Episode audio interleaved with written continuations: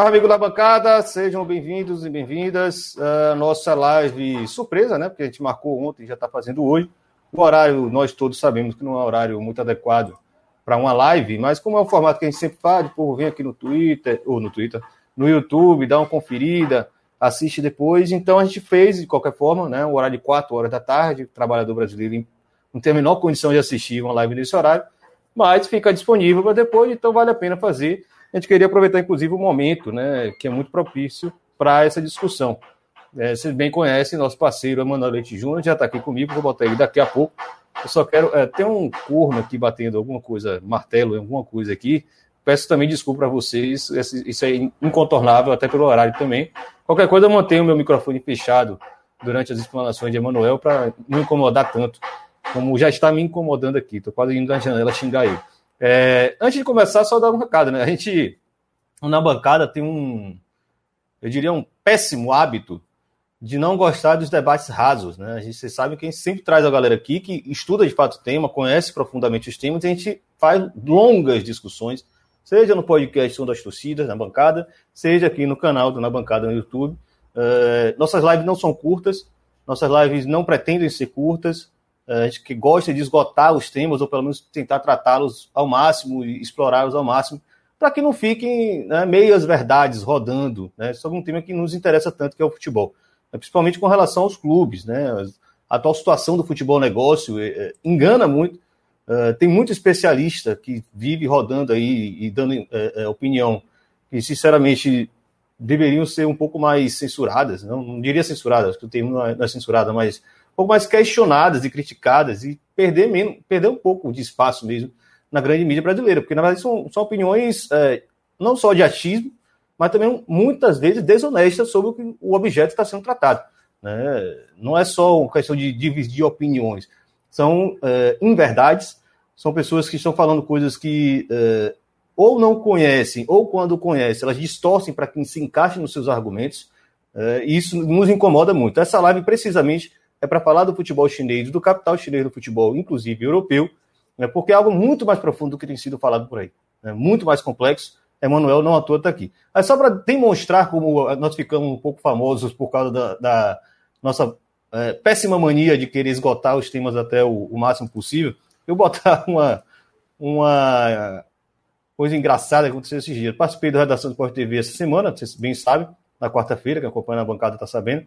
E aí, Marcelo Barreto mandou essa aí. Essa Superliga aí, né, o, o, Erlan, que é tema, é, foi a última edição do Na Bancada, do, do, do, podcast que você conduz, e o tema rende, né, porque vocês falaram uma hora e 40 minutos sobre o assunto e se despediram dizendo, poxa, que pena que a gente não teve tanto tempo assim, que você vê que ainda, ainda tinha mais coisa para falar. É, a parte boa de podcast, que não tem tanta uh, apelo comercial, é que a gente vai explorando, empurrando, empurrando e dava para a gente falar mais. Né? A gente teve a presença de Emanuel Leite Júnior, por sinal, é um brasileiro que vive no Porto há muito tempo, então é torcedor do Porto também, é amigo nosso. E Luiz Guilherme de Lamarck, que está lançando, só para aproveitar aqui a deixa, lançando um livro sobre uh, João Avelange, né? Dança das Cadeiras, já está à venda, na verdade, no, Mostra pra gente. No Aí. site da Amazon. Ah, não, esse é outro, esse é outro. Depois ah, eu mostro tá.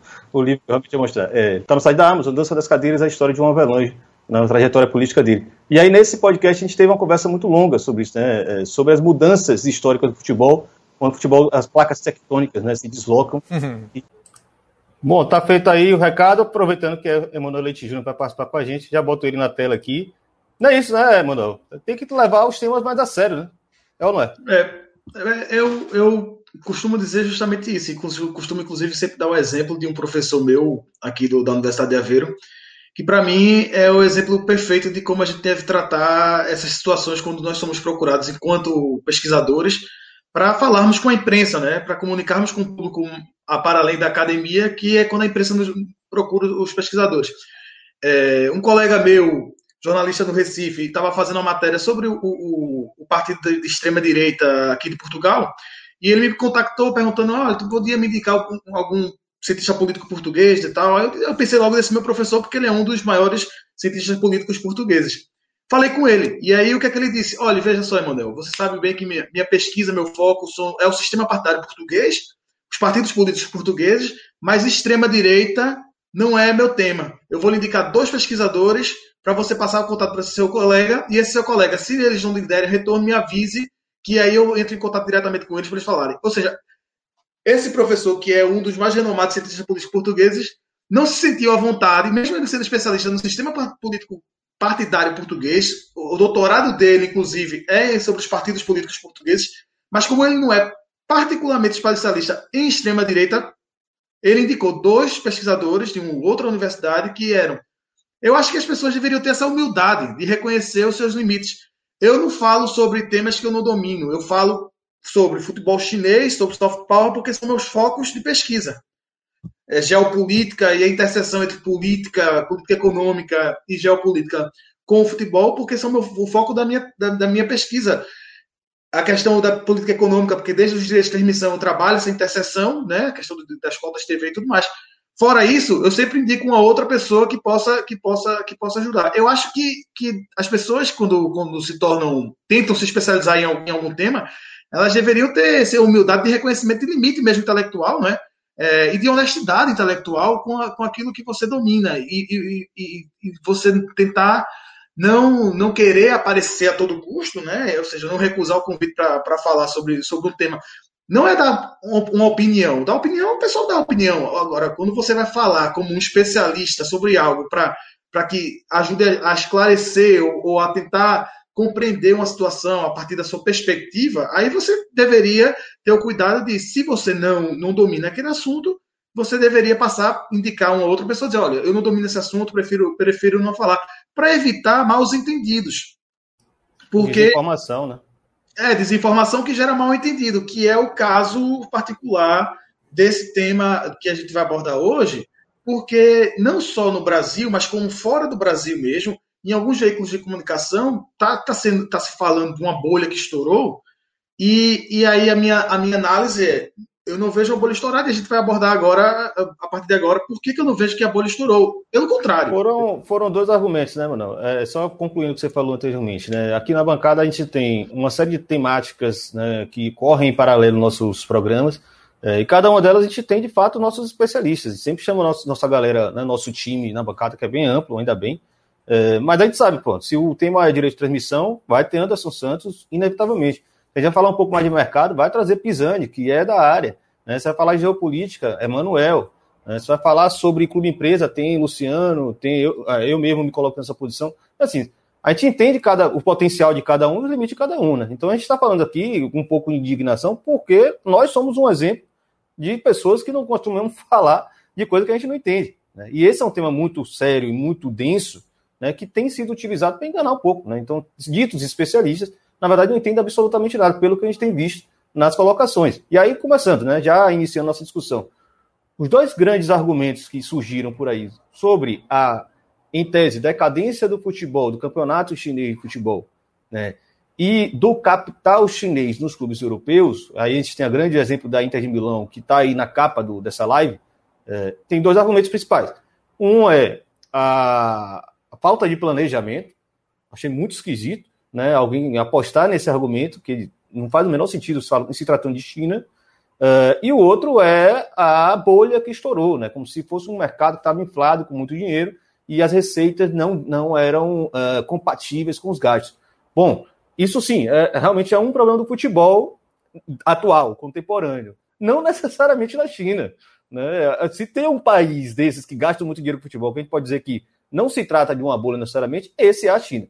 Então, obviamente, a gente vai ter que ouvir aqui Emanuel explicar o que é a China, dois, o que é o futebol da China, né? E o que é esse contexto atual, por último, que eu acho que é o mais importante para entender. Manuel, você, a gente pensou um roteiro, né? Você podia até. Você mesmo explica, pessoal, o que você imaginou. Então, eu pensei primeiro a gente, a gente explicar um pouco, é, como, como eu tinha falado, eu pesquiso o futebol chinês e para compreender o plano do desenvolvimento do futebol chinês, eu, eu tive né, que, que pesquisar e, e me aprofundar um pouco, é, já há alguns anos que me dedico a isso, no, no que é do, o que é a economia chinesa, o que é a política chinesa, o que é o sistema político econômico chinês. Né? Porque, é um, porque é um sistema bastante, bastante peculiar, né? É, tanto é que gera é, enorme discussão acadêmica e, e, e, não, só, não só acadêmica, mas política e econômica mesmo, é, do que é o, o, o Estado chinês, o, que característica, que sistema, que, que, que, que formação econômica né, é adotada na China. Há quem fale em capitalismo de Estado, a China fala oficialmente socialismo com características chinesas, mas o que seria esse socialismo com características chinesas? Porque aí dentro do marxismo, da, do, do, das várias vertentes do, marxismo, existem vários marxistas que, que não concordam que a China seja socialista. Né? E, e a partir daí já, já, já fizeram a discussão do que é. Né? É, e, e, e o, então tentar caracterizar, porque, e por que tentar caracterizar o que é o que é o socialismo chinês ou, ou, ou a formação econômica é, política da, da, China? Porque ela, ela ajuda a, a, a, compreender o plano do futebol por primeiro. Por que, que o plano do futebol é um plano, ou seja, um projeto, né?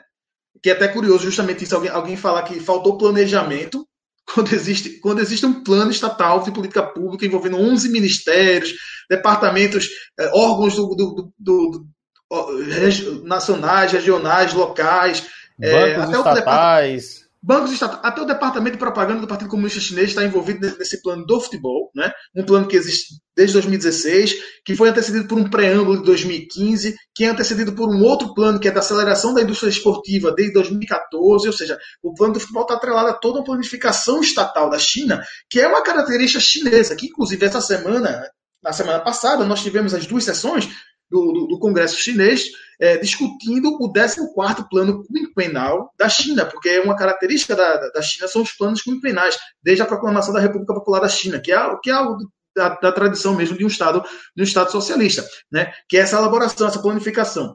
E, então, é, para eu compreender as, o, como se executa e se planifica, primeiro como se planificou e depois como é se dá a execução e o acompanhamento da execução desse plano do futebol chinês, eu tenho que obrigatoriamente compreender o mínimo o que é a China. Mas é, o mínimo, porque é, a China é extremamente complexa, né?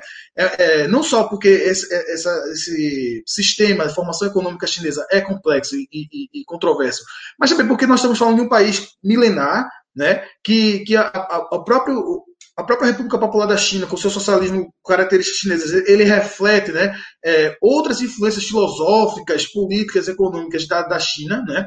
E dentro da própria China, atualmente, coexistem várias formações econômicas, algumas prevalecem sobre as outras. O próprio capitalismo existe na China, obviamente, isso é evidente. Né? Mas eu, eu digo que é o mínimo porque eu, eu, nunca, assim, eu não vou chegar aqui e dizer, ah, eu sou especialista em China. Não. Não, não sou porque eu não, eu não tenho essa disfarçatez, vamos dizer assim, para usar uma expressão que, que, que, incomodou essa semana certos setores ah, no Brasil. Né? É, não tenho porque ah, ah, eu, eu, eu, conheço pesquisadores de China participando de, de, de colóquios e simpósios, pessoas que, inclusive um pesquisador português, por exemplo, já professor catedrático, casado com uma chinesa, vive na China há, há décadas, e ele disse: Olha, eu, entendo, eu, não entendo de China, eu entendo quando muito aquilo que eu pesquiso a China há algumas décadas, e, e eu, eu, pesquiso futebol chinês há alguns anos, então não vou chegar aqui dizer que, que eu entendo de China. Eu, eu, posso falar um pouco disso que eu, tô, que eu, que tenho pesquisado, já tenho me dedicado no, nos últimos anos a pesquisar. E, de, e dentro dessa, dessa, desse primeiro ponto é justamente tentar explicar um pouco do que seria esse socialismo características chinesas, porque ele, ele nos ajuda a compreender a planificação e nos ajuda a compreender os planos do desenvolvimento do futebol chinês. Né? Porque aí já mata já mata esse erro da interpretação que está sendo colocado da falta de planificação, da falta, da falta de planejamento. Né? É, é, e, e, mais ainda também é, compreender a China numa perspectiva que, porque também li isso, como de colocar como sempre se coloca, e eu sempre quando, quando falo, já falei na bancada, é, em, em, em outras participações, é, de, de, de, não colocar o foco do plano do futebol chinês apenas no sonho do, do, presidente da China, Xi Jinping, não colocar como ah, é o sonho do presidente, o desejo é, do Xi isso Jinping. É, a parte pitoresca do grande assunto que é futebol na China, para a China, né? É só a parte curiosa, o cara realmente gosta de futebol, mas compete a todo você, o planejamento. É, é, chega a ser ridículo você imaginar que um país da dimensão da China, e quando eu digo dimensão, eu falo de dimensão econômica mesmo, né? de, de, de, de capacidade de investimento, de um, de um, poder em ascensão, né? um país que está surgindo na, na, na, geopolítica global com a capacidade de desafiar, desde o fim da experiência do socialismo real na União Soviética, né, pela primeira vez a hegemonia global do, do, do, poder que é, que é dos Estados Unidos da América. Né? Então, nunca os Estados Unidos se viu tão ameaçado como se vê agora com a China. Né? Desde, desde o fim da União Soviética, os Estados Unidos não, não tinham um antagonista na esfera global. Né? Aí você pensa que um país dessa dimensão, um país que no ano passado conseguiu erradicar a pobreza extrema, tirar cerca de 850 milhões de pessoas da pobreza, pobreza extrema, né, de acordo com dados do Banco Mundial, não é dados apenas da China. Né? Então, você, você imagina um país dessa pujança, um, um país que, que, que tem o, o, o, segundo maior PIB do mundo é, e, que, e que tem e que, e que vem, vem apresentando índices de, de valorização do, do, do, salário, né? Enfim, é, e esse ah, país... Começar, só só para dar um exemplo, né? O que foi a gestão chinesa do, da pandemia do coronavírus Sim. E o que foi do resto do mundo, né? Exato. Só para dar um, um pequeno, você, você uma pequena que... amostra, né, do, de, do que é o planejamento chinês. É muito mais amplo do que a gente imagina. Você pensar que esse país tão organizado, tão estruturado, ele vai apresentar um plano de desenvolvimento de um esporte como o futebol, que é o esporte mais popular do planeta, apenas por um capricho do presidente da, da, da sua república. Né? É como, como se fosse uma república da, de, das bananas, né? uma república é. ou então. Oi, mano, ou então aí, de, um, de um punhado de empresário, né? Porque ainda tem isso, que dá a impressão também que assim, ah, tem a, a Suning, a não sei qual, a não sei qual, um punhado Wanda, de empresas. Fossum, é, e são esses Alibaba. empresários articulados que estão fazendo grandes investimentos. Sim. Não, não. E não é, é muito mais é. profundo que isso, né? Porque o, o, o, o, grande, a grande questão aqui, essa questão de, de, colocar como um capricho do presidente chinês, é pensar, ou das duas, uma. Ou você menospreza o que é a China, no sentido de que você pensa que é uma republiqueta, que, que, o, que o presidente tem um sonho de futebol, porque ele é fã de futebol e quer ver o futebol que é um emirado. do seu país. Né? Exato, exato. É um emirado. Exato, que é um emirado que é territorialmente desse tamanho, que é, que é comandado realmente por uma família que pertence a uma família. E aí leva para outro ponto. E aí entra num, num, num, preconceito, num preconceito mesmo com o que a China representa. E aí a gente entra num, anti, num anticomunismo, não é? De você, de, de você olhar para um país como a China e pensar, ah, o, o presidente é um totalitário, autoritário, aquilo que ele quer é feito. Não, não é assim. O, o, o por exemplo, o, o 14 plano quinquenal que foi se discutido, que deve ser aprovado né, nos, nos, próximos dias, ele foi discutido, o, o encontro se chama duas sessões, porque são duas sessões de dois congressos da China é discutido por milhares de pessoas. O plano é, começa a ser elaborado anos antes, ou seja, é o plano quinquenal, são cinco anos o plano. Quando esse plano entrar e começar a ser, a ser executado, de agora, 2021 até 2026, em 2022, 2023 já se começa a discutir desde as esferas regionais das bases, inclusive não só com setores estatais, mas também com setores privados, não só os setores privados da, da, da organizado como indústrias, como, como, como empresas, mas também sociedade civil, colabora, acadêmicos, todos colaboram e tem toda uma discussão que vai sendo formatada ao longo de anos para depois ser formulado vários relatórios, vários documentos que para depois chegar num, doc, num documento comum que é apresentado previamente, quase um ano antes, discutido, discutido no, no, no, na sessão plenária, meses antes da discussão nas duas sessões do, do, do, congresso, do Congresso Chinês. Então não existe o capricho de uma pessoa, que é o presidente da China, e aí vamos lançar o plano. Porque, porque aí se colocar, ah, o plano deu, estourou a bolha, acabou o sonho do presidente chinês. Não é o sonho do presidente chinês. O sonho do presidente... Tanto é assim, só que o sonho do presidente chinês é, é ver a China campeã do mundo. Tá o plano do futebol não coloca isso, porque eles, eles sabem que isso é praticamente inexequível dentro do plano, do projeto do plano, que é até 2050. Né? Então, então é, é, é, a, gente, a gente tentar compreender isso, como funciona a China, para poder entender, para a gente perceber que não é capricho de uma pessoa, não é pelo caso do é. sonho de uma pessoa. Existe toda uma complexidade, né? existe todo o interesse do desenvolvimento da indústria esportiva e o futebol como o esporte mais popular do planeta, e o esporte que 237 milhões de chineses apontam como seu esporte favorito, ou seja, coloca a China como o mercado de futebol, o maior mercado de futebol mundial, 237 milhões de pessoas, né? É, é, mais do que a população do Brasil. Os Estados Unidos têm uma população maior do que isso, mas o, o, futebol ainda é o quarto esporte, o quinto esporte popular lá nos Estados Unidos. Então, enfim, então tu, tu, tem toda uma lógica por trás, uma lógica de, que é justamente eu falo do, do projeto, porque eu, eu, eu uso a, a, definição que o, o, pesquisador brasileiro, Elia Jabu, tem, tem, tem, tem tentado é, construir, que é da nova economia do projetamento né, para explicar o que é esse sistema econômico, essa formação econômica chinesa, né, e é justamente isso, é, é, é o projeto acima dos interesses mercantis e capitalistas, é o, na centralidade do Estado, né, só, e o futebol está dentro desse aí. É, só para antes de seguir, né? Porque a gente vai seguir agora na discussão do que seria esse tal desse projetamento, né? E como ele entra no futebol, e é muito que você já explicou dos planos, né? É, inclusive considerando que a China ela cria um plano, tem uma meta, na metade do caminho já bateram a meta e eles vão lá e dobram a meta, né? Só para mostrar como é que funciona lá. falta de planejamento definitivamente é o que você não pode falar sobre o capital chinês, né? ou, ou, sobre o sistema econômico chinês em geral. É, só para explicar por que isso é tão importante, como isso foi impactou inclusive no próprio nosso clube empresa, né? É, Manuel, eu, eu falei, velho, você tem que escrever um livro sobre uh, essa questão do soft power. Claro, ignorando boa parte dessa discussão, Emanuel falou, eu não posso fazer um artigo só. Já falei isso em várias lives, vários podcasts da bancada, é, essa conversa que a gente teve. É, e aí ele foi lá, escreveu o primeiro artigo sobre a China, né? Tem um primeiro artigo aqui, parte a rota e bola, futebol como instrumento do soft power chinês, e depois ele escreveu um artigo sobre soft power e futebol, os casos de Catar, Emirados Árabes e Arábia Saudita. Né? Ou seja, são universos tão distintos que, por mais que a gente estivesse falando de um mesmo conceito guarda-chuva de soft power, impacta na propriedade de clube na Europa, uh, a gente já está fazendo besteira, a gente já está misturando alhos e bugalhos. Né? China é um mundo completamente diferente. O Emirado em si já é bem diferente do que a gente conhece com nossas repúblicas liberais, né? mas o Emirado já seria uma coisa muito diferente. Imagina a China, que é um país passou por uma revolução, tem uma proposta de um socialismo bem específico, mas é, que, acima de tudo, tem levado a China a ter as maiores taxas de crescimento do mundo há muito tempo né, e ameaçado as grandes potências europeias e norte-americanas. Né? Então, é, no futebol não vai ser diferente. A forma como se organiza né, um país vai se refletir na forma como se organiza o futebol. E a China tem um centralismo de decisões e planejamento. Nunca faltou planejamento. E aí a gente vai entrar na questão do projetamento e é para entender também qual é a questão da bolha. Não existia uma bolha né, mano? Não é bem isso que eu tô Só lembrando, mano, eu tô com as imagens abertas aqui, quando você precisar, você me avisa que eu jogo aqui na tela pra galera. Né? Tá bom, daqui a pouco, quando a gente for falar do plano em si do futebol, a gente coloca a primeira imagem. Ah, é só, é... antes de mais nada, agradecer o pessoal que está aqui acompanhando. Eu imaginei que não ia ter ninguém nessa live pelo horário. Né? A gente criou esse horário porque, mano, tá em, tá em Portugal, né? Tá em Aveiro e, e tá aí com um casaco dele do Porto, que eliminou a Juventus. Então, chupa Sim. É, e, e eu também a idade questão da filha dele, né? Muito nova, e o horário dele lá é bem corrido. Mas temos aqui um ótimo público, nossos amigos aqui comentando.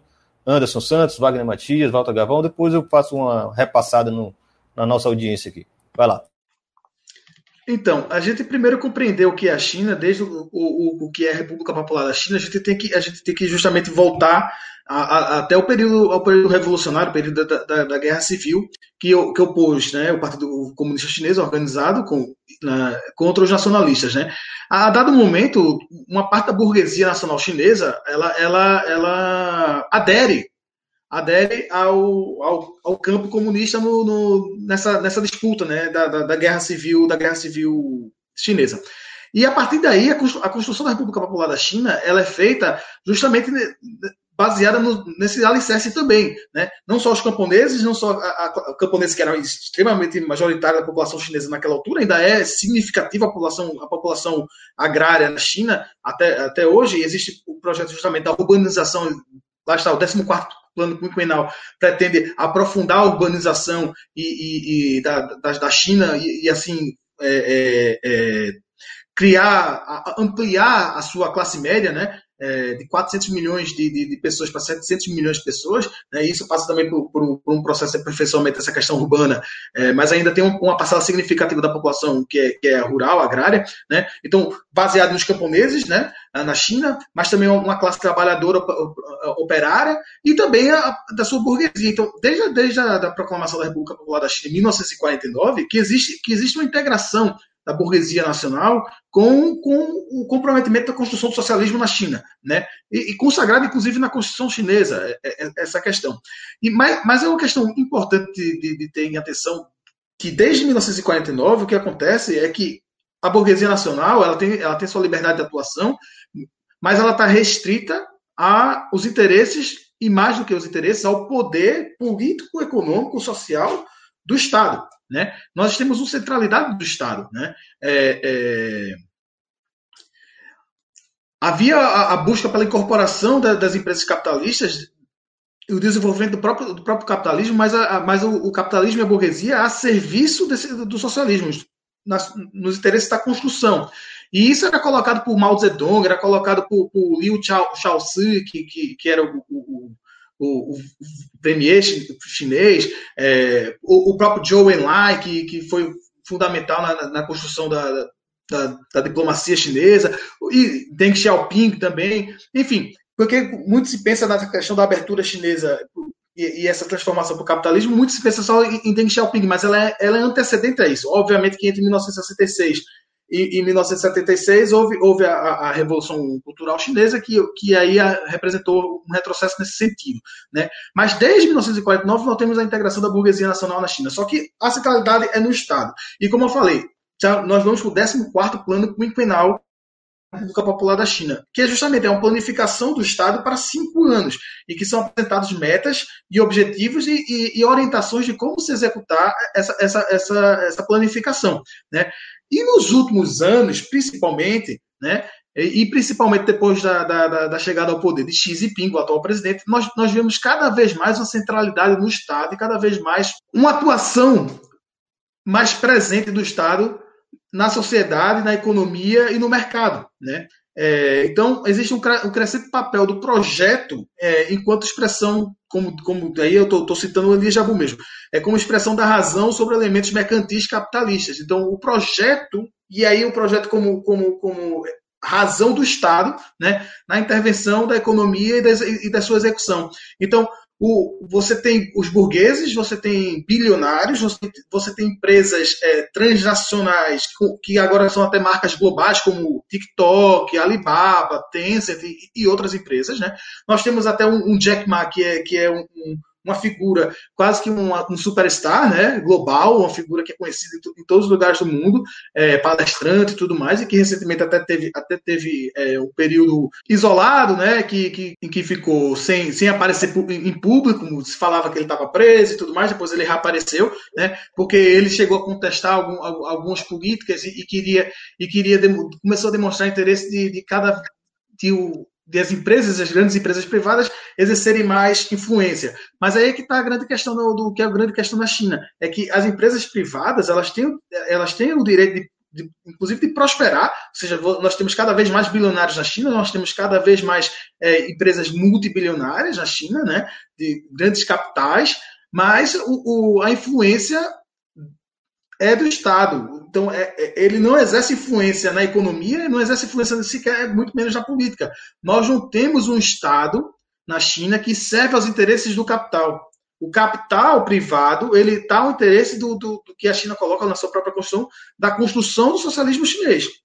E quando algum bilionário, alguma grande empresa começa a sair do controle daquilo que, que é essa planificação geral pro, dos projetos do Estado, o, o Estado intervém no sentido de regular, né, para mostrar quem é que manda efetivamente, porque tem do... uma questão é, que todo liberal fala muito sobre, né, o mercado como promotor de inovação, a, a concorrência como motor de desenvolvimento, etc. Tal.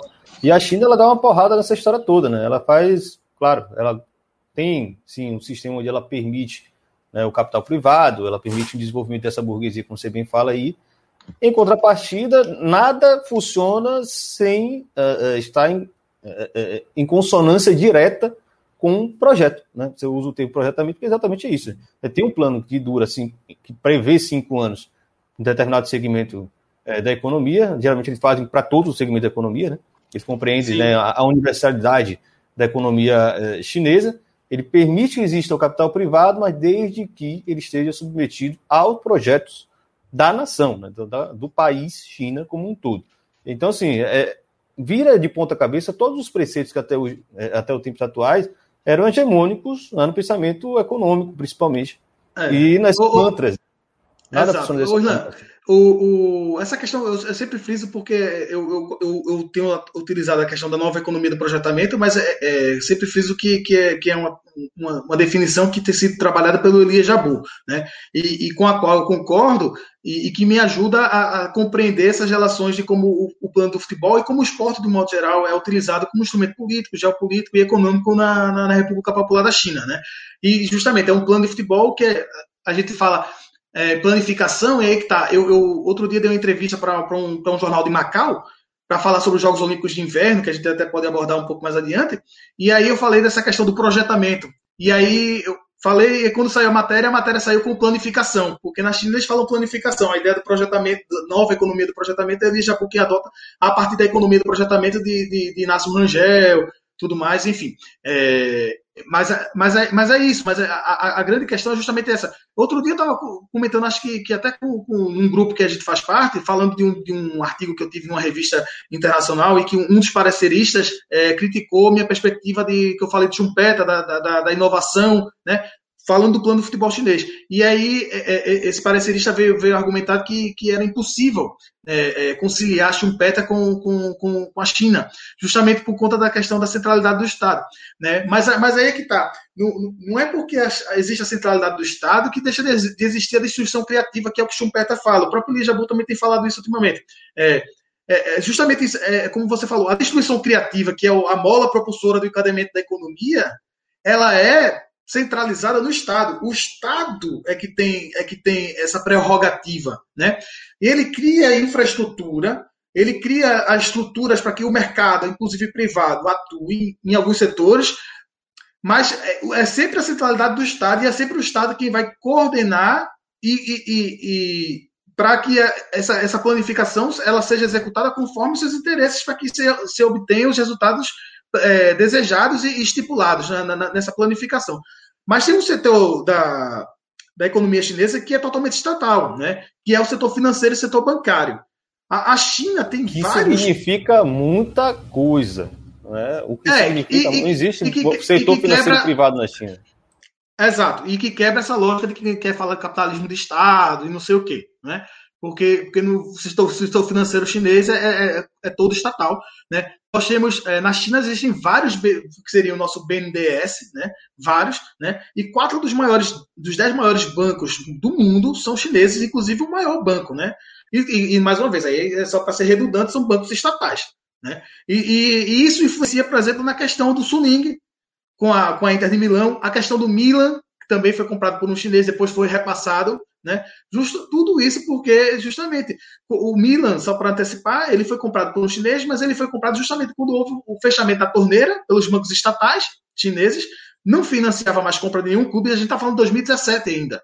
Então, a turma fala, ah, a bolha estourou agora em 2021. 2017, a, a China. Quatro já, anos, né, esse processo a China já fechada a torneira para compra de clubes fora da China. Né?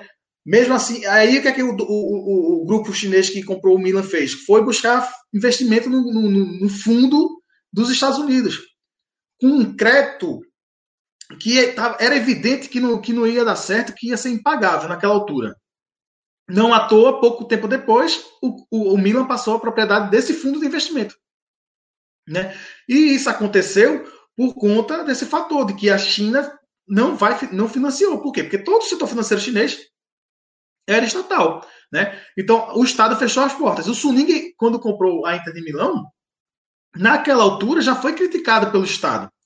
Só, só dando os nomes no caso do Milan, é, todo mundo sabe que o antigo proprietário do Milan era a família Berlusconi, né, o chamado Fininvest.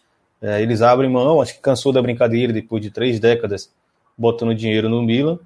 É, acredito que a internet está boa aqui ainda, né? Deu uma travadinha na imagem, mas vocês avisam aí qualquer coisa. É, e eles passaram para o grupo Sport Investment Lux, né, que seria esse grupo chinês é, que pertence ao tal do Li Yonghong.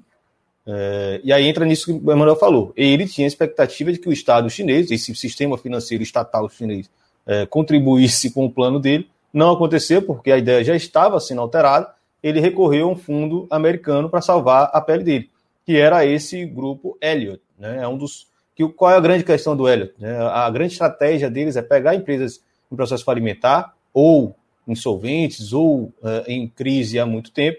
Eles organizam a casa, fazem uma compra uh, muito agressiva, arrumam e depois vendem né, esse ativo. E foi, é isso que eles estão fazendo com o Milan. Né? Todo mundo tem, tem se repetido essa leitura. O chinês quebrou exatamente nesse processo. Diferente do grande rival, né, a Inter de Milão, que aí sim houve o processo da Suni, né, Manuel? É, o, o, caso do Milan era evidente que, que, que, ia dar errado por conta dessa questão do financiamento, da forma como foi. A mesma coisa do Aston Villa, né? O empresário, o, o que, que Tony Chia, que comprou o Aston Villa, também estava evidente que, que em algum momento ele ia ter que se desfazer é, do, do clube, porque não, não, não, teria como cobrir o, o, os juros né, do, dos, dos créditos que, que, que tomou. Né? Mas só, só para finalizar essa questão do, do da, como é a relação Estado-mercado na China e, e, da presença do Estado, né? É, a, o, o, Estado não é o principal é, ator né, da economia chinesa de um modo geral, né? Mas a gente tem na China 149 grandes conglomerados empresariais estatais. É você pensar que na China tem 149 Petrobras, né? É, pra, é, é a, gente, é a gente pensar nessa Fora. Não existir, não existir Bradesco, Itaú, nem ninguém mandando baixar a taxa, a taxa Selic, né? Só começando e nem, aí. E, e, e, nem, e, nem, e nem uma Fiesp é, é, articulando golpe. Vamos deixar bem claro assim, Inclusive. assim. Né? É, exatamente é, isso. Só, só para explicar também, né? É por causa disso, por exemplo, que na China não teve protesto contra o lockdown. Né? Porque o Estado falou, não, a gente segura a onda, a gente precisa disso agora, depois a gente resolve os efeitos disso. Já está resolvido, inclusive. Estão, inclusive, é, inclusive... doando vacina para o resto do mundo. Exato. Inclusive, a, a, como tu colocou bem da, logo no início, essa questão de, de como a, a, China tratou o, a pandemia, é, a, eficácia chinesa na, no tratamento da economia, ela é justamente um, um, um, dado empírico, né, um elemento empírico, um exemplo empírico de, de, de, de desse, dessa, dessa sociedade, desse Estado planificado, né? Porque eles conseguiram dar uma resposta extremamente rápida, eles construíram do zero dois hospitais em dez dias, um depois fizeram o outro. Não estou falando do hospital de campanha que levanta, que levanta lona, que levanta uma estrutura pré-moldada, que, é, que depois desmonta, ou adaptação de um ginásio, como foi feito em vários lugares do mundo. Estou falando de hospital do que zero é, mesmo, que Que é, gerido, que é gerido por uma organização social que rouba dinheiro, né? Que é, é uma gestão é, privada que rouba dinheiro. Exato, estou falando de, de, dois hospitais construídos do zero. Então, eles conseguiram fazer todo, toda a contenção. Né? O Wuhan, que foi o, o, epicentro, foi contido, e aí houve a limitação, houve o, o, o, confinamento. Inclusive, eu não sei porque no Brasil não se usa a expressão em português, o pessoal só fala lockdown. a gente tem a expressão em português que é confinamento, que, é, que eu acho até interessante, tem até um peso, né? Porque é confinar, a gente ficar confinado em casa. É, é, enfim, o confinamento, o lockdown, eles fizeram o, o, o confinamento, né? É, foram restringidos e depois que, e eles têm um, um, um método de, de, de, rastreio que é, que é extremamente eficiente, né? Porque se, se há um caso num, numa casa, numa, num prédio, não é só o prédio, fica, eles isolam um, um raio daquele quarteirão, daquele bairro, porque aí eles, eles, é, eles constrangem né, naquela, naquela, naquela área, naquela, naquela naquele, naquele raio, a, a, aquelas pessoas e fazem testes em massas em todos aqueles habitantes para saber quem também foi contaminado, quem não foi contaminado, e assim tentar impedir que as pessoas saiam daquele raio e passem para um outro, porque é justamente isso que é assim que vai, que vai infectando as pessoas. É por isso que é assim que se transformou numa pandemia. E, e, e eles têm esse controle. Né? E, e, justamente lá está a questão da, da, da planificação, é, como puderam construir dois hospitais, como eles puderam é, é, realocar médicos, enfermeiros, enfermeiras, médicas de um lugar para outro, um lugar que não estava tendo, não estava tendo surto, mandava para os lugares que estavam tendo surtos, para depois eles ainda mandaram é, é, profissionais de saúde para fora da China, para países, principalmente países da África e do Sudeste da Ásia, né? E agora a questão da vacina, né? Que eles, que o, o presidente Xi Jinping já tinha dito desde o início que a vacina era uma questão de direito humano. Né? Já no ano passado, que a China estava desenvolvendo várias pesquisas da vacina e que a China ia compartilhar com o mundo a vacina. E não à toa já doou para 69 países e para duas organizações internacionais. Chegou a oferecer para os Jogos Olímpicos de Tóquio vacinar todos os atletas e com a contrapartida. Cada atleta vacinado, duas pessoas é, da população é, sendo vacinada, da população dos países. Né? Só que já, o Japão recusou, o que é compreensível, porque o Japão tem uma relação histórica extremamente é, problemática com, com a China, né?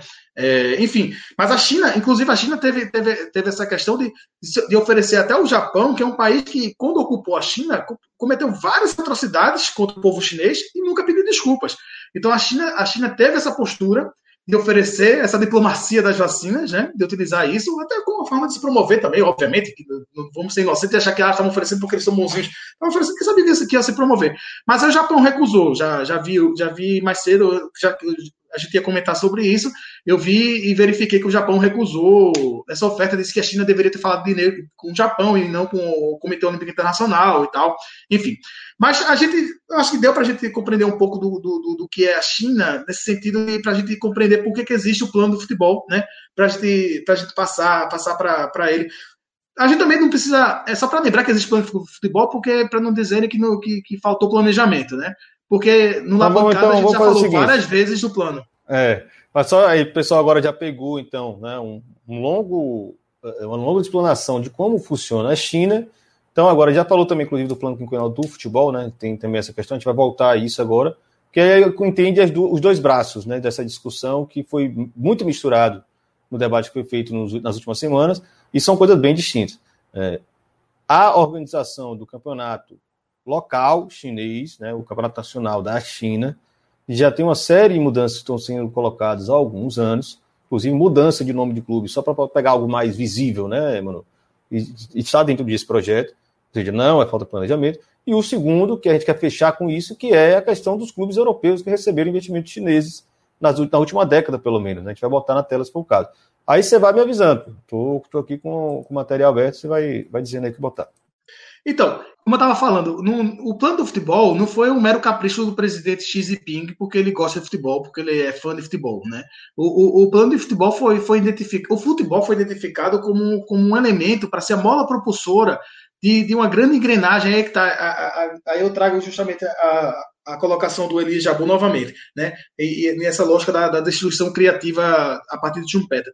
A destruição criativa não sendo, não sendo a partir da, da, das empresas privadas, da iniciativa privada, mas da centralidade do Estado, né? E aí o Estado como, como, como centro dessa, dessa, do, do encadeamento da, da, da, economia, da circulação da economia da, e, e, da, e da produção da, da, produção tanto do, do, do, do, capital como, como, como o valor, valor de uso também, né? É, enfim, mas, mas aí, em 2014, nós tivemos, nós tivemos um documento denominado, vou ter que ler porque é grande, Opiniões para Aceleração do Desenvolvimento da Indústria Desportiva promover o consumo do, do, do esporte, que é de outubro de 2014. Né? E esse, esse documento é considerado um marco para a aceleração do desenvolvimento da indústria esportiva, que previa justamente isso, o, o, identificando a indústria esportiva chinesa como, como carente, né? como uma, e com é, espaço para um crescimento a, não só interno, mas também externo, da criação de marcas que pudessem competir no mercado global. Mas o desenvolvimento da, da, da indústria do mercado interno, no, com o foco de ser mais um elemento da economia chinesa para o desenvolvimento da economia como um todo. Né? E aí o, o Estado, justamente nessa, nessa característica do, do como, como se dá a relação Estado-mercado na China, o Estado criando né, estruturas para que houvesse um mercado desportivo, para que o mercado desportivo se desenvolvesse, né, servindo de guia e de apoio para esse desenvolvimento dessa indústria esportiva, que seria tocada, como tem sido, por, por empresas privadas, né, uma estrutura que permitisse a coexistência de várias propriedades, né, e, e principalmente a, a competitividade. Né? E a partir daí foi identificado em 2015, no preâmbulo, em 2016, em abril de 2016, publicado o Plano do Futebol, como o futebol, como essa sendo essa mola propulsora desse, desse desenvolvimento da indústria esportiva como um todo, como o esporte mais popular do planeta, né? É, e, e, e, como eu já falei, 237 milhões de chineses apontam o futebol como seu esporte coletivo preferido, até abaixo do, do, do basquete, inclusive. E o plano, de um modo geral, ele se ele, ele, ele Ô, Manuel, um... Desculpa hum. atrapalhar sua, seu raciocínio aí, mas eu queria comentar aqui antes de que ele precise sair da live, considerando inclusive o horário que a gente já falou que não é muito agradável. Elias Jabu estava por aqui, mandou um saludo para você aí. Grande Olha aí, pronto. É, é, é, uma referência. Foi descobriu, descobri as pesquisas do Elias Jabu, serviu, serviu para me orientar bastante, justamente por isso para poder conseguir explicar essa relação Estado-mercado, explicar essa planificação do futebol e como é que ela está ela, ela, ela tá relacionada com essa, essa grande complexidade que é o, o, o, Estado chinês e a formação econômica, é, é, econômica chinesa. Então, grande abraço para o Elias. Que, e, e, agradecer, inclusive, como sempre faço, pelo, pelo contributo que ele tem dado, pra, não só para mim, mas para várias outras pessoas que têm procurado entender a China. Né? Excelente. É Professor Elias Jabu, Muita honra ter presença aqui por enquanto. Na próxima a gente te chama. Na próxima você está aqui. Eu pensei, mas foi de muito em cima da hora, mas eu pensei que a gente teria. Ele seria muito melhor para explicar essa questão do, do projetamento de, de, como, de como é a estrutura da, da, da, China nesse sentido. Mas era de muito em cima da hora, e, como ele é uma pessoa extremamente atarefada, muitos compromissos, eu imaginei que ele não pudesse ter tempo, não cheguei nem a fazer contato com ele nesse sentido. Né? Mas fica aí aberto no futuro, quem sabe. Enfim, claro. e o plano, o, o, plano é de médio a longo prazo, é, e ele, ele vai de 2016 até, até 2050. E por que 2050? Porque em 2049 nós temos, nós temos o centenário da República Popular da China, né? Então, é justamente. E, e o plano do futebol chinês ele também tem um, um, essa característica do fortalecimento do, do sentimento nacional chinês e que, é, que, é, que é uma expressão que é o rejuvenescimento, rejuvenescimento nacional da nação. E esse rejuvenescimento nada mais é do que justamente a China, como alguém comentou, inclusive aqui, se colocando como uma grande potência, né? É, é, é a consagração do desenvolvimento econômico chinês, né? A consagração da, da, da, do reposicionamento da China, né? Como centro da, da, da, esfera da geopolítica, da geopolítica global, né? Então. Comentário o... de Adriel Costa, né? A China tem um projeto de virar uma grande potência, sendo um dos pilares incentivar o consumo interno. O futebol é um grande negócio que eles analisam para trazer mais lucros ao seu país. É isso, pronto. Então, nesse plano o do futebol, eles têm, eles, eles identificaram, é como eu falei, não tem, não tem no plano de ser campeão do, do mundo, que é o sonho do, do Xi Jinping, não é o capricho do presidente chinês. Está aqui, até 2020, é, construir ou reformar 20 mil escolas especializadas, em futebol, campos de futebol, 70 mil campos de futebol. E aí nós vemos que é, é justamente um ponto importante para a gente frisar, que diz, ah, o, o, sonho do futebol chinês acabou, que foi, que foi muito falado na imprensa inglesa, na imprensa, na imprensa espanhola, e chegou na imprensa brasileira a partir, a partir daí, né? É, é justamente isso. Como é que o, o, sonho do futebol chinês acabou? Se nós estamos vendo aqui, ó, segundo o, o Wang Denfang, que é o diretor para o futebol do Ministério da Educação da China, que é importante a gente dizer, não existe o Ministério do Esporte, existe o Ministério da Educação, e do Ministério da Educação existe o, o, setor do, do esporte.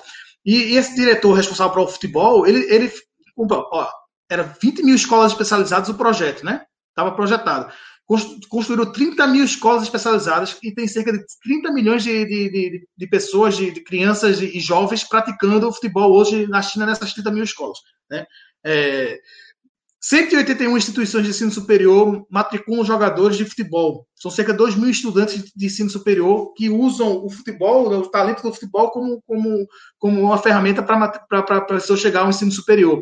60 mil campos de futebol construídos ou reformados. O plano era 70 mil, lá está aquela coisa nós tivemos no ano passado, a, a, a pandemia, isso, isso atrasou, né, obviamente, essa, essa construção. Mas nós vemos, nós percebemos que existe a execução do plano. O plano vai muito além desse simples elemento de comprar clubes é, no, na Europa. Isso, é, é, isso era apenas um dos elementos de um plano que estruturado com 50 pontos, né? E, e aí nós temos até 2030 mais tem 50 mil escolas especializadas, que aí eles anteciparam para ser até 2025, não 2030. A seleção masculina ser uma das melhores da Ásia. Seleção feminina estabelecida como de classe mundial, porque, como nós sabemos, o futebol em vários lugares do mundo, foi, futebol de mulheres, foi proibido de ser praticado, né?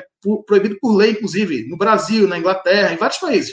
Né? Então, quando o futebol de mulheres começou a ser praticado nos anos 80 de forma mais profissionalizada, a China não tinha um, um, um, handicap tão, tão grande, ou seja, não havia uma diferença tão grande do futebol feminino chinês com, os, com o resto do mundo, porque nenhuma mulher, em lugar nenhum do mundo, tinha é, a, ou, na maioria dos países, não tinha permissão de praticar futebol de forma organizada. Né? Então, quando se começou, a China partiu na, partiu na frente, até que a China, nos anos 90, era uma das quatro melhores seleções de futebol de mulheres. Né? Depois decaiu e agora está voltando. Por isso que para 2030 eles estabelecem já ser classificado como de classe mundial.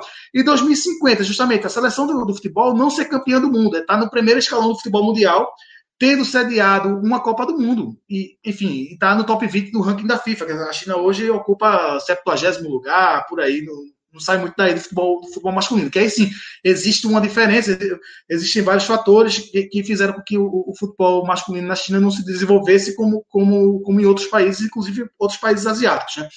Então, a gente precisa ter em atenção e essa execução do que já foi, já foi atingido e alcançado em, em alguns pontos, além do que foi, do que foi projetado, em outros pontos, por conta da pandemia, um pouco abaixo do que foi projetado, para a gente mostrar que o plano continua sendo executado, então, o sonho do futebol chinês não morreu porque o Suning vai se desfazer da Inter de Milão, né? Porque é absurdo alguém, alguém colocar alguém colocar assim de, forma tão, tão simplista tão simplista isso, né? E aí, se quiser colocar aí alguns investimentos que foram feitos, por exemplo, o, o não, eu, antes disso, não. eu colocar aquele não, eu queria Pronto, pronto. Essa é a influência do futebol chinês, para a gente ver, por exemplo, justamente como, como é que atua. O, o, grupo Alibaba, né, que é uma das maiores empresas eh, conglomerados chineses, ele é um dos acionistas é, da, do Guangzhou Evergrande, da, da, que é o principal clube de futebol, do futebol chinês, é o maior campeão da fase recente do futebol chinês, tem do, duas ligas de campeões asiáticas, né? E ele é acionista 49% da, das ações de, desse clube. Ele é o principal patrocinador da, da, do Mundial de Clubes da FIFA, né? Então, a, o Mundial de Clubes da FIFA, que teve adiado a expansão do Mundial de Clubes da FIFA para para 24 clubes foi adiado por conta da pandemia, mas que vai, vai acontecer, não é à toa que vai acontecer na China. Vai acontecer na China porque o Grupo Alibaba é o principal patrocinador do, do Mundial de Clubes da FIFA, né? Também é um dos, dos, dos principais patrocinadores do Comitê Olímpico Internacional. Despite the name, né? Um nome Alibaba, assim, na, na China é meio esquisito, né? Eu não, é. Porque tem alguma explicação assim? Não, já era uma empresa que existia, eles compraram? Já existia, não, não, não, não. Aí eu não sei, não sei com, com, como é a. Eu, eu, eu acho que pouquíssimo, muito pouco chinês, né? Muito pouco mandarim, Alibaba, né? Muito mais árabe. É, que... não sei. Eu, é, porque pensar Alibaba, não sei, mas aí eu não sei. É. Não sei. é. Mas aí, isso tudo, isso para mostrar da influência do, do, no futebol, porque a gente pensa, ah, porque pensar, porque comprou o clube, vai vender o clube. Mas a, a, a complexidade da, dos investimentos que a China tem feito e, que, e, e da planificação do, do, do que está tá no projeto do plano do futebol chinês, está isso aí, essa influência que a China procura exercer no futebol mundial, na governança do futebol mundial.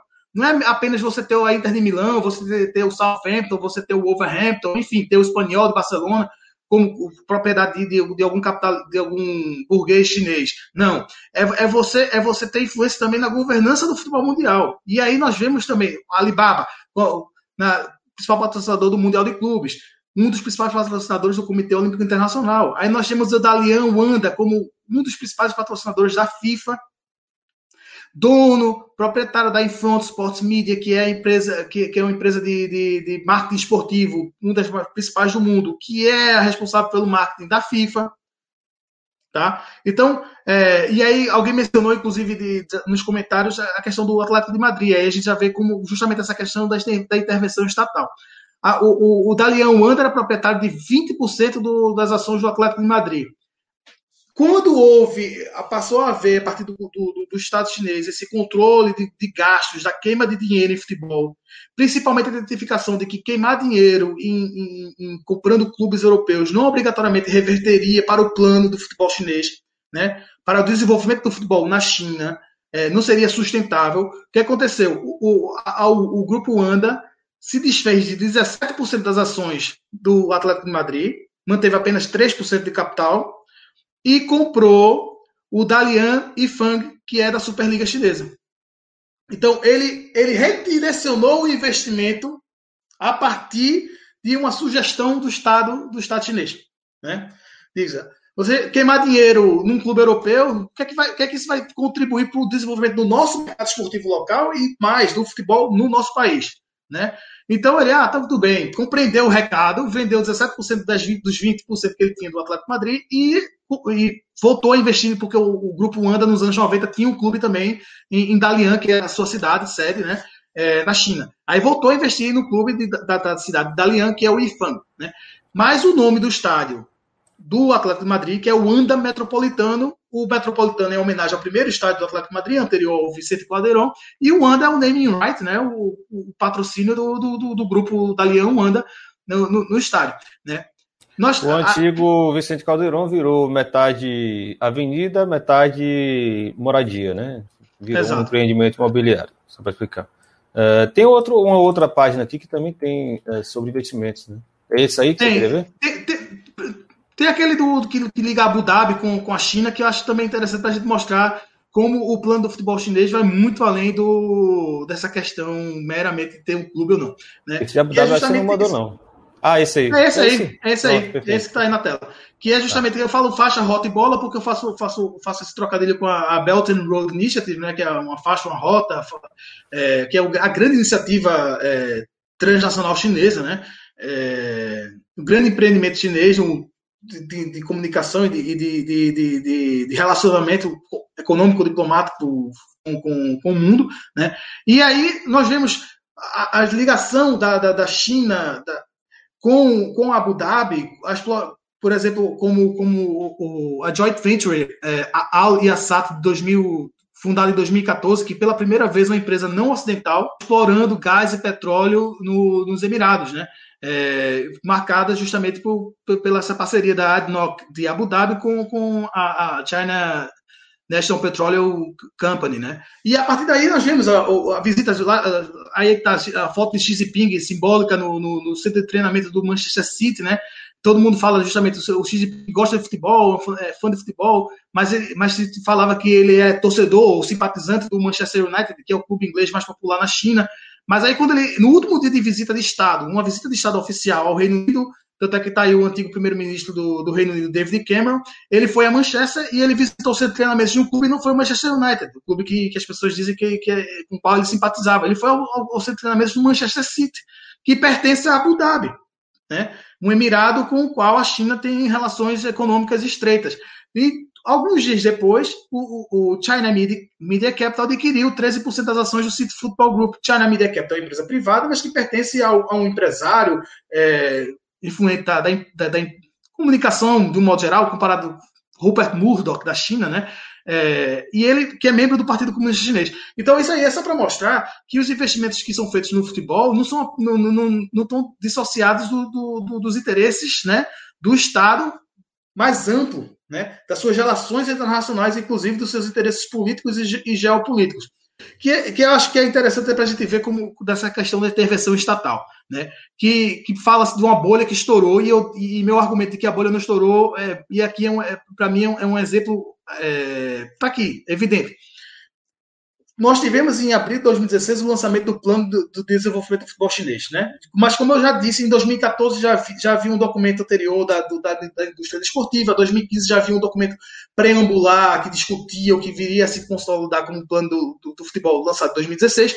Então nós vemos, é, a partir de 2015 aqui, um aumento significativo dos gastos e transferências de clubes chineses.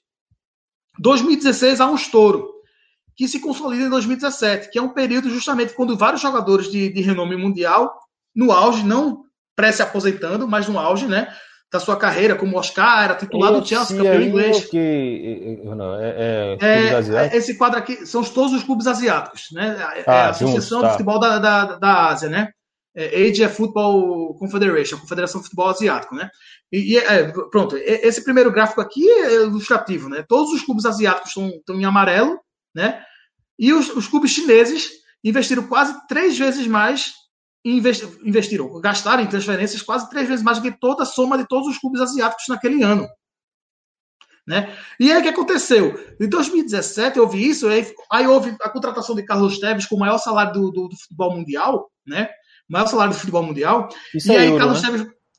É, tá em, é euro. euros. Tá em euro. É, não, porque só para fazer uma proporção, o pessoal que não, não acompanha muito questão de números no futebol, é, nessa altura de 2015, 2016, 500 milhões, 600 milhões era a receita anual de um clube do poste do Manchester United. Né? Assim, ainda há uma discrepância sim, considerável sim, em relação à Europa, óbvio. Né? Só o pessoal que não está tentando, não está conseguindo entender aí a, a, proporção do volume de dinheiro. Pronto. Então, então o que nós temos aqui, nós temos o Carlos Tevez é simbólico porque ele, ele passa um ano na China, no Shanghai Shenhua, que não é o clube do Oscar, o clube do Oscar é Shanghai SIPG, que é do Oscar, do Hulk, né? Enfim. É... E aí o, o Tevez, quando volta para a Argentina, ele diz que passou um ano lá como se fosse uma férias remunerada. Umas férias remuneradas. E isso incomodou, obviamente, as autoridades chinesas e aí falou: vocês não podem estar queimando dinheiro. E aí, a partir de 2018, nós vemos como substancialmente cai quase quatro vezes os, os gastos em transferências. Mas não é por acaso. É porque a partir de 2017 começa a haver um teto salarial, começa a haver uma folha, um teto de folha salarial e começa a haver principalmente uma taxa de 100% sobre o valor de transferência de jogador que vem do estrangeiro. Não tem como falar mais de estímulo. No europeu. Você paga para o clube lá e aqui você vai pagar para o Estado, né? A mesma quantidade. O Estado que é, e esse dinheiro é revertido para um fundo de investimento no futebol. Então, é justamente o contrário de uma bolha estourar. É um controle do Estado para que não se crie a bolha, para que a bolha que estava sendo inflada, sequer, ela pare de ser inflada, para não chegar a estourar. É a preocupação, ao contrário do que foi dito nessas matérias que foram sendo publicadas, de, a sustentabilidade está aqui, a evidência da sustentabilidade está aqui, da preocupação do Estado com a sustentabilidade. A planificação está aqui. É até preconceituoso pensar que a China, que, porque os chineses, quando começam a investir no futebol, eles não tinham noção do que era o mercado do futebol, como, como foi falado, uma ingenuidade. É, é preconceito, porque parte do pressuposto de que porque a China não tem, o futebol não é tão bom praticado dentro do campo, como se as pessoas da, da governança do futebol e, e, e do, do, do, Estado chinês fossem, fossem ingênuos e não soubessem como, como se comportar numa indústria que é a indústria futebolística, como, que, que é um, um mercado que opera sob lógicas do, de qualquer outra indústria cultural. Né? É, é, é, chega, a ser, chega a ser até, é, é por isso que eu digo, é, ofensivo né, para a China, porque parte desse pressuposto, desse preconceito que existe, né, tanto por, por um anticomunismo primário, como também pelo esse orientalismo, né, que existe, essa, essa ignorância. Né? É, enfim, então tá aqui vamos, o exemplo. Vamos acelerar, porque eu quero, a gente quer falar de, pronto. Inter de Milão, o futuro da Inter de Milão. Né? A gente prometeu pronto, na pronto, capa do, do, vamos da lá, live. Vamos lá. Acelera aí. Pronto. Então, mais recentemente houve essa mudança do nome dos clubes, que estava previsto no plano do, do, futebol e que foi é, é, é, corroborada no, no, no, plano de ação da, da, Federação Chinesa em 2020, em dezembro de, dezembro, não, dezembro de 2019, o plano, a Federação Chinesa lançou um plano de ações e nela dizia, lembrava que no plano do futebol de 2016 estava previsto que os clubes deveriam abandonar os seus nomes de empresas e adotar nomes que não fossem associados com suas empresas. Porque a lógica é criar uma raiz, um editado com o local onde ele está tá inserido. Né? É criar essa, essa cultura, que é um desafio do, do, do plano chinês, é criar cultura com, com, com o esporte. Né? Então, essa foi uma outra intervenção mais recente. Né? Mas vamos passar então para o caso, o caso do, do Suning e dos investimentos no, no futebol. É, esse a gente terminou não falando, mas é um outro exemplo. Enfim, é, esse é do Just Foot, né, que é o Fossum, grupo Fossum, que é dono do Wolverhampton. Esse não vai ser, não vai ser desfeito né? É, esse não vai ser desfeito, muito provavelmente vai continuar, vai continuar porque o, o além de estar um retorno positivo para o Wolverhampton, também tem uma declaração do, de um torcedor do Wolverhampton aí, essa aspa que é interessante a gente ver, porque é o melhor exemplo de, de, de como opera o soft power, né?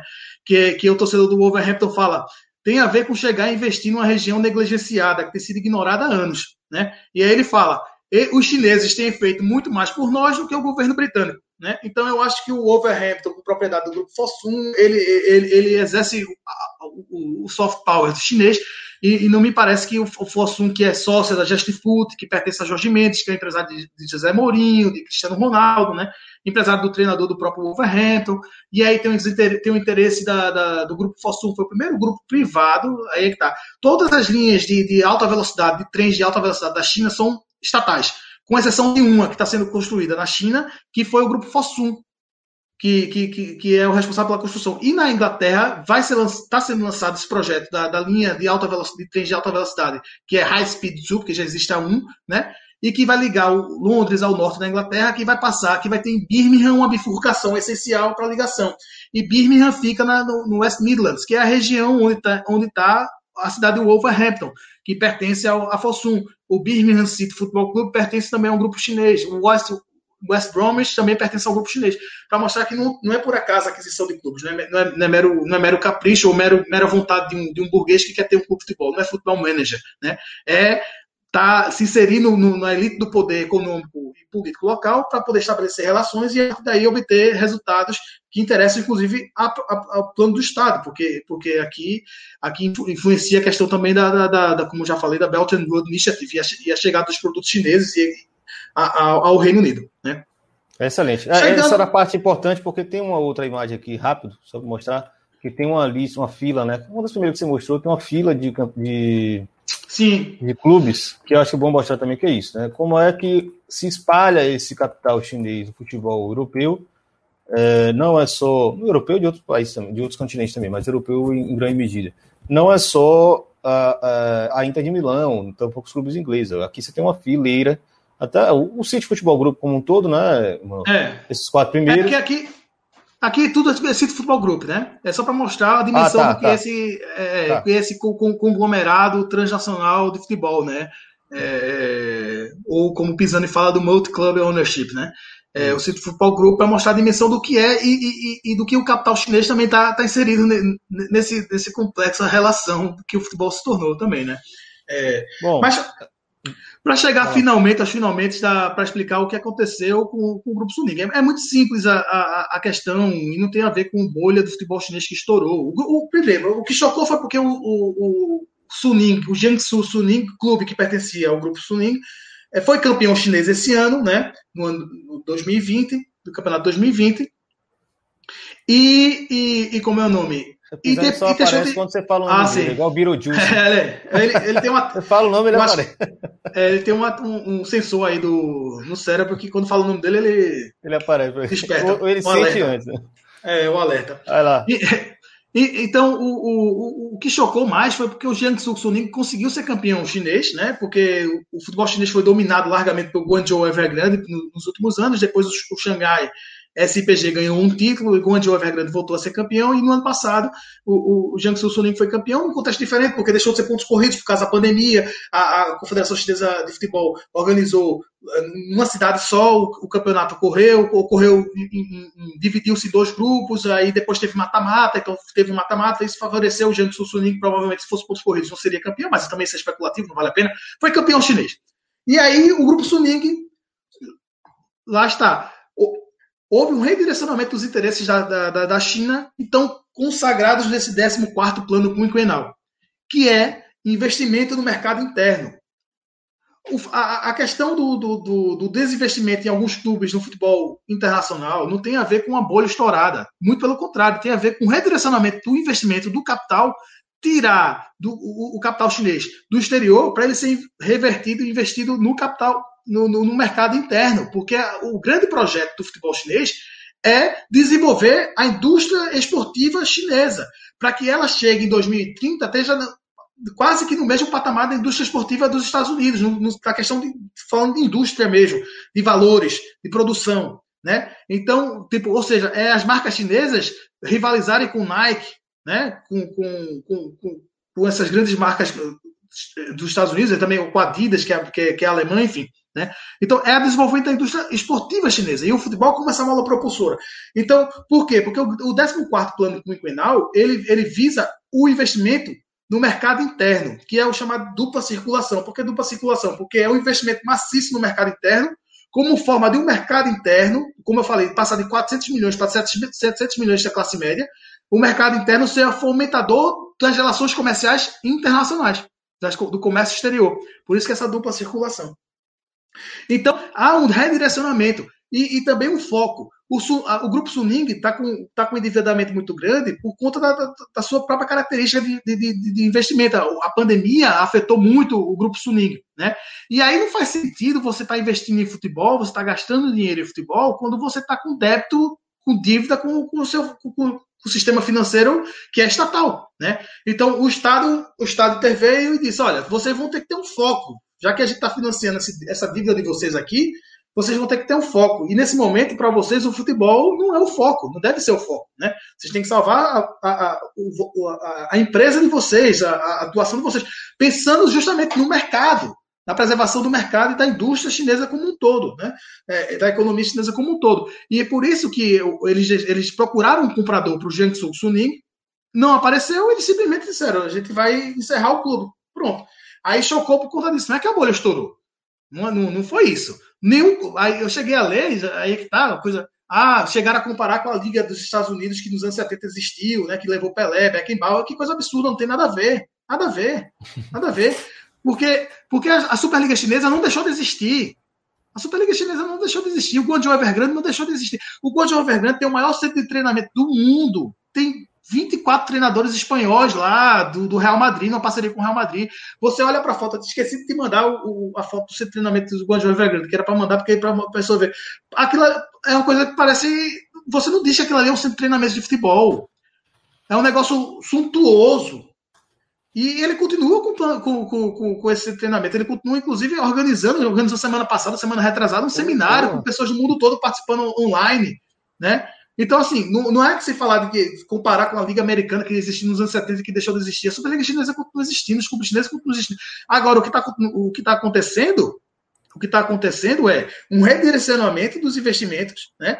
E alguns clubes, inclusive, sendo adquiridos por empresas estatais, regionais ou, ou, ou, ou municipais, e a partir daí havendo um reposicionamento dos clubes, pensando justamente nisso nesse décimo, do, do projeto estabelecido dentro do 14 plano quinquenal, que é, que é justamente que o grande foco agora é, é, é, é o valor, valores de uso, né? Então, é você ter produção que, que ofereça construções como ferrovias. E aí, no futebol, o que, é que nós temos? Aí tem as fotos dos estádios, Irlan, que aí eu acho que, que serve para exemplificar. Peraí, deixa eu tentar mostrar primeiro o CT ah, do Guangzhou.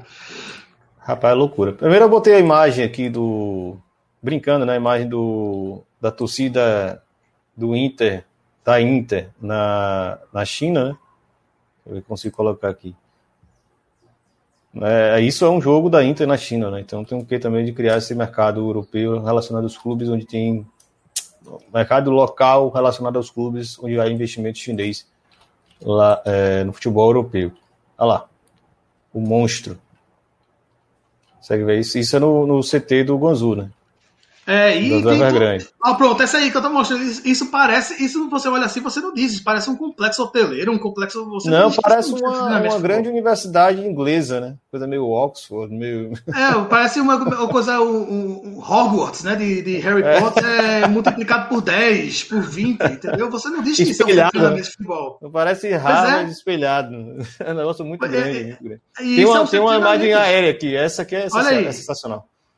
Tem a estrutura isso, física de alojamentos e você tem 200. Física, exato. Isso é a estrutura física que, que fica e, e que, e que serve claro. para fomentar a, o futebol da China. E, esse, e, isso não deixou de existir. Isso, isso não deixou de existir. Muito pelo contrário, isso vai ser reforçado agora, porque o foco é justamente esse, o foco é, é investir. E aí é que tá, justamente é isso, o redirecionamento do foco dos investimentos chineses no mercado interno está aí. A, a, Copa da Ásia de futebol 2023 vai ser sediada na China, e esses são alguns dos estados que estão sendo construídos para a Copa da Ásia. Né? E, e, e, isso, lembrando, obviamente, tem, tem um novo, novo estádio do, o, do, o, o estádio do, dos trabalhadores de Pequim, que, que, foi destruído o antigo e vai ser construído um novo. Tem aí a foto deles. Não. Acho que eu perdi esse aí. Não, tu já postou. Já apareceu aí. Esse. Esse. Não, esse é, esse é de Xangai. Esse. Não. Não, aí mudou. Perdeu-se. É, então, enfim. Mas assim, são vários estádios que estão sendo construídos ou reformados. Né? lá, lá, lá, lá, esse, não, não esse, esse vai ser o de Guangzhou. Vai ser o maior estádio do mundo. 100 mil, uhum. maior estádio de futebol do mundo, capacidade para 100 mil pessoas.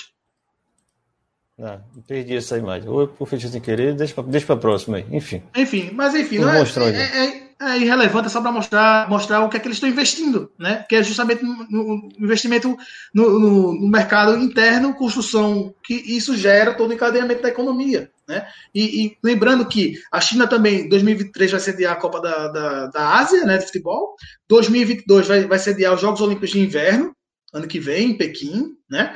E é, é, bom, é, bom, é bom lembrar que esses Jogos Olímpicos de Inverno vai servir para a China também se promover no sentido de nós vamos ter estádios lotados, porque nós, vamos, nós conseguimos controlar a pandemia, enquanto que o resto do mundo, boa parte do mundo ainda vai estar né, vacinando sua população, né? E nós vamos vai inaugurar mais uma linha de, fe, de linha de, de, de, trem de alta velocidade para ligar, ligar Pequim a outra subsede da, do, dos Jogos Olímpicos, né?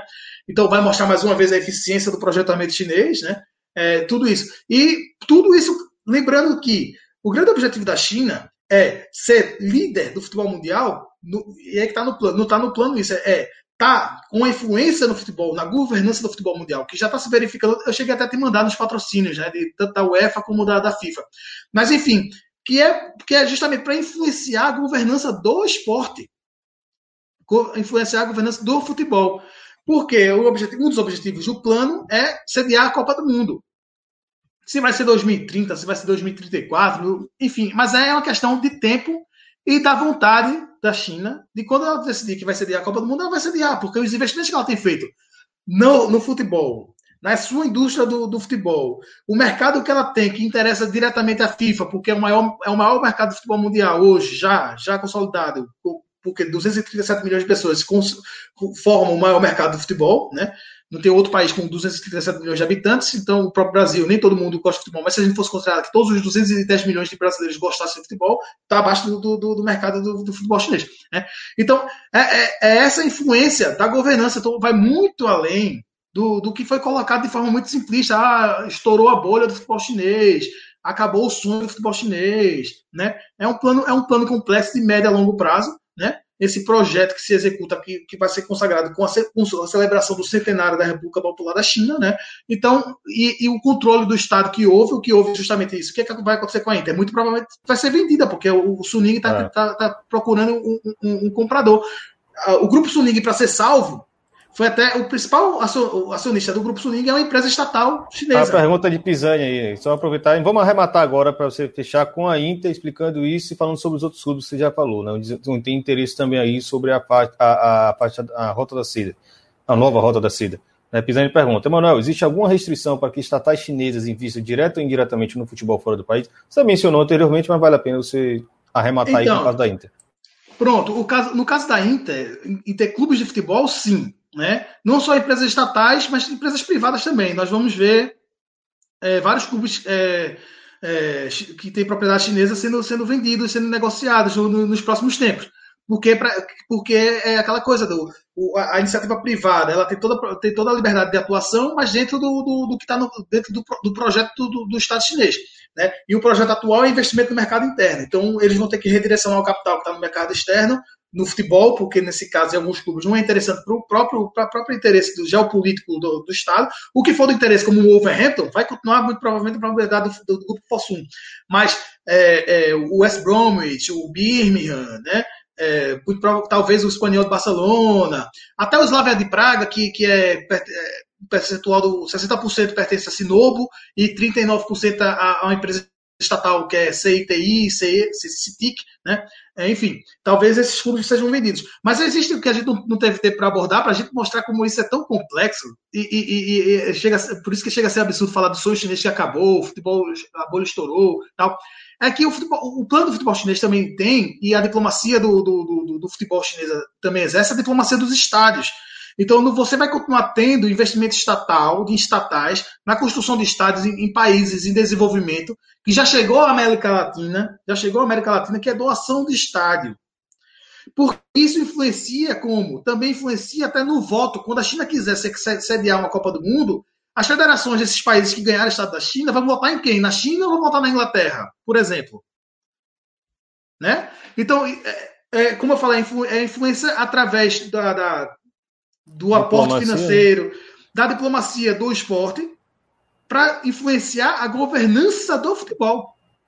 Vai muito além da questão de você ter. Né? Então, não estourou bolha nenhuma porque está tendo controle para que a bolha não estoure.